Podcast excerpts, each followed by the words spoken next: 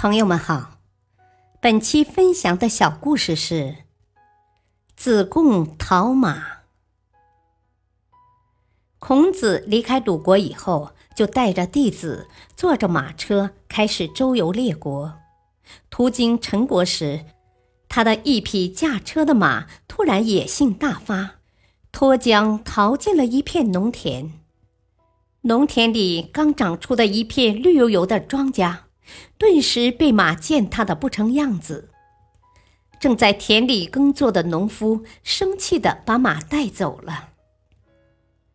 孔子的弟子中有一位叫子贡的，向来以能言善辩著称。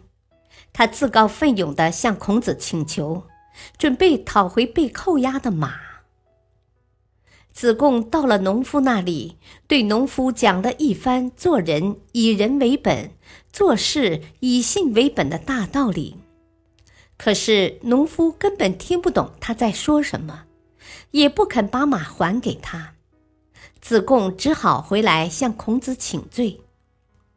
子贡不知道问题出在哪里，就把讨马的经过详细的告诉了孔子。孔子听后哈哈大笑道：“哦。”哦，农夫认识的字不过牛羊之类而已，你却同他讲人性的大道理，这不如同对牛弹琴吗？哦，那该如何是好呢？子贡问道。孔子说：“啊，派马夫去是最合适的。”于是马夫领命前去讨马。见到农夫，马夫不好意思的笑了笑，说道：“ 哦，我老哥，真是对不住你了，都怪我平时没把马训好，害得你庄稼白种了。”农夫一听马夫的话，又看了看马夫的打扮，反而觉得自己为难了马夫，赶紧说道。哦，不要紧，不要紧，庄稼踩坏了还可以再种，马丢了的话再找可就难了。说完，就把马牵来还给了马夫。